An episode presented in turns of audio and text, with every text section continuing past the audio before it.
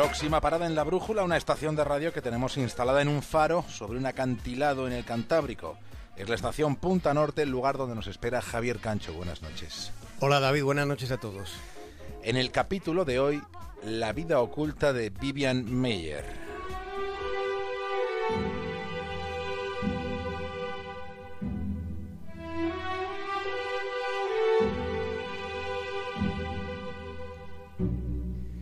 Acabándose el mes de abril del año 2009, el Chicago Tribune publicaba un obituario en el que casi nadie reparó.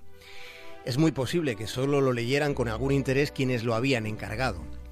Fueron tres hermanos que quisieron despedirse de quien había sido su niñera en los tiempos de la infancia. En aquella esquela, en el Tribune, podía leerse lo siguiente. Un espíritu libre que mágicamente tocó la vida de quienes la conocieron. Orgullosa nativa de Francia, y residente en Chicago durante los últimos 50 años, Vivian Meyer murió pacíficamente el lunes. Lo que en la esquela no venía es que murió en un asilo para indigentes. Se fue de este mundo en una situación de completa soledad después de que hubiera vivido con muy pocos afectos. Hay mentes complejas cuyas vidas transcurren al margen del mundo convencional, en paralelo a los demás, en un aislamiento que nos parece legítimo. En la personalidad de Vivian tuvo que ser determinante que su padre fuera alcohólico y que fuera violento, o que su hermano se hiciera adicto a otras drogas, y que su madre soportase aquellas terribles inestabilidades además de las propias. Ese fue el primer entorno de Vivian Meyer, una mujer que murió hace ahora ocho años dejando una obra impactante de 160.000 negativos de fotografía que fueron hallados de una forma rocambolesca. Esta de esta noche es la historia de un artista que nadie sabía que lo era.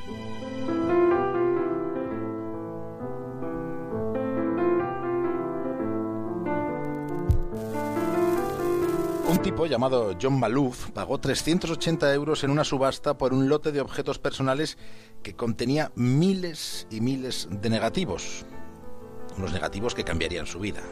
Después de aquello, Malouf dejaría de trabajar en una inmobiliaria para ser el depositario de un legado que no ha parado de multiplicar su valor con el transcurrir de la década que estamos viviendo. A Malouf le fascinaban las subastas. Lo que contenía aquel lote concreto lo guardó en un armario y allí se quedó hasta que un día, casi dos años después, se puso a curiosear durante una tarde. Las fotos le parecieron buenas, pero su gusto, digamos que no le daba para calibrar la sensibilidad de aquellas imágenes, el alcance de la mirada que había en aquellos instantes en blanco y negro.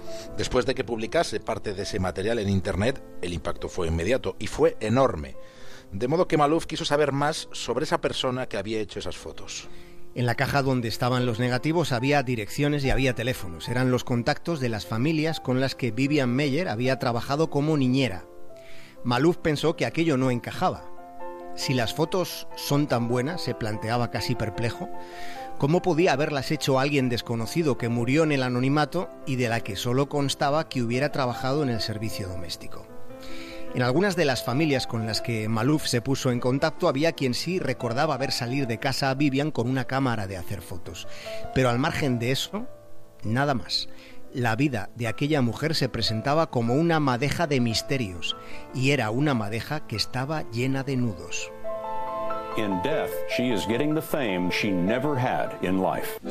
En la muerte está teniendo la fama que nunca consiguió en la vida. Se contaba en los informativos de las televisiones de Estados Unidos. Su historia se hizo viral.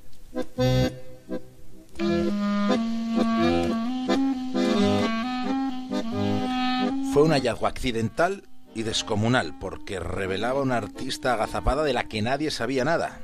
Había tomado 160.000 fotografías que jamás mostró públicamente ni manifestó intención de hacerlo. De hecho, la primera exhibición de sus retratos fue dos años después de que se hubiera muerto, en 2011, en el Centro Cultural de Chicago. Y de repente fue la exposición más visitada de toda la historia de esa institución. El éxito se repitió primero en otras ciudades de Estados Unidos y después en otros países y más tarde en otros continentes. La crítica y el público se hacían las mismas preguntas. ¿Quién había sido aquella mujer? ¿Dónde aprendió a fotografiar de ese modo? ¿Por qué mantuvo en secreto una capacidad de esa envergadura?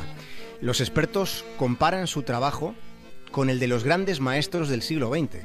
Su destreza en, en, la corta distancia resulta especialmente llamativa, distinguible del resto. Su manejo de la proximidad respecto al retratado estaba pues casi en el límite de la indiscreción. Pensemos en que entonces, antes del boom fotográfico con lo digital que estamos viviendo, antes resultaba bastante, bastante complicado acercarse a un extraño con una cámara de fotos. Pero ella disparaba clandestinamente desde la boca del estómago, con su Rolleiflex colgada del cuello. Es como si hubiera dispuesto de un ojo en el ombligo, pero no para mirarse a sí misma, sino para observar a los demás. Disponía de un ojo especial para captar gestualidades cotidianas, sin atisbo alguno de postureo. Lo que encontramos en sus fotos son claroscuros y reflejos, son sombras y espejos. Se percibe en el trabajo de Vivian una profunda empatía por la fragilidad, por la infancia, por los viejos, por los mendigos, por los vulnerables. Y había, luego además había un cuidadísimo equilibrio en la composición. Por tanto, la pócima era perfecta. Había talento y enigma. Estamos ante una incógnita sobre su trayectoria personal que tiene proporciones fabulosas. Paradoxical. Paradójica. Bold. Atrevida. Yeah. Sí. Mysterious. Misteriosa. Eccentric. Excéntrica. Eccentric. Excéntrica. Private. She was a very, very private woman. Era una mujer muy, muy reservada. No tenía ni idea de que hacía fotografías. Esto es lo que decían las familias en cuyas casas trabajó. Son los testimonios recogidos en un documental titulado Finding Vivian Meyer, buscando a Vivian Meyer.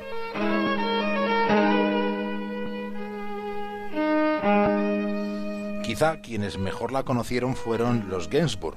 Vivian trabajó para ellos 17 años.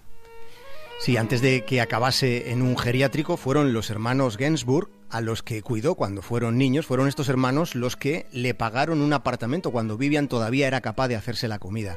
Ellos se hacían cargo del alquiler porque a Vivian no le quedaban ahorros.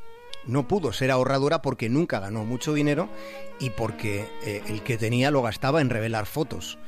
Una vez recibió una pequeña herencia y les dijo a sus jefes que se iba a viajar por el mundo para conocerlo y que estaría de regreso en ocho meses. Y se fue. Y estuvo haciendo fotos en Tailandia, en la India, en Yemen, en Egipto y en casi toda Sudamérica.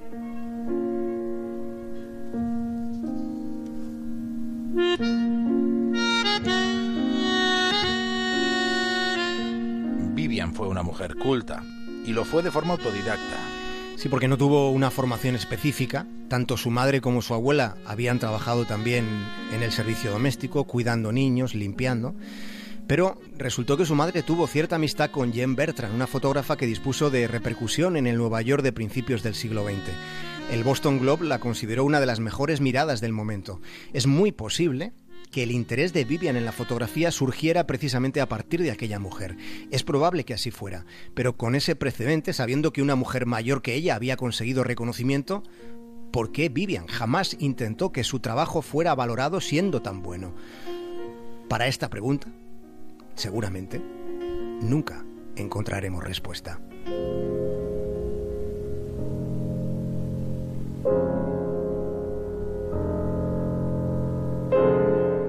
Fue descrita como una mujer tan solitaria que parecía una ermitaña viviendo en casas ajenas. En algunas de las familias donde trabajó coincidían después en describirla como rara hasta vistiendo. Decían que lo hacía de un modo anacrónico, con sombreros, con zapatones militares, con abrigos enormes y con un aspecto medio masculino. Probablemente fuera de una modernidad incomprensible para su momento. Los Matthews, por ejemplo, una familia para la que trabajó a principios de los 60, la recuerdan escribiendo diarios muchas veces y, luego dicen los Matthews que con aficiones que ellos consideraban extravagantes. Algunas de estas familias han sugerido, casi a media voz, han dicho que parecía enojada con el mundo y que solo se llevaba bien con los niños. Sea como fuera su relación con los demás, su obra se ubica entre la de los grandes fotógrafos callejeros del siglo XX, aunque la hayamos conocido anteayer prácticamente, en la segunda mitad, en la segunda década quiero decir, del siglo XXI. Ella se ocupó de esconder sus negativos, los escondió en archivadores. Y en ninguna de las casas donde sirvió sospecharon siquiera que hacía fotografías. Ni siquiera sabían qué hacía en su tiempo libre la mujer que cuidaba a sus hijos. Y en su tiempo libre a Vivian le gustaba darse largos paseos por los arrabales de Chicago con su cámara colgada del cuello y con ese ojo que tenía en el ombligo, no para mirarse a sí misma, sino para observar el mundo que tenía delante.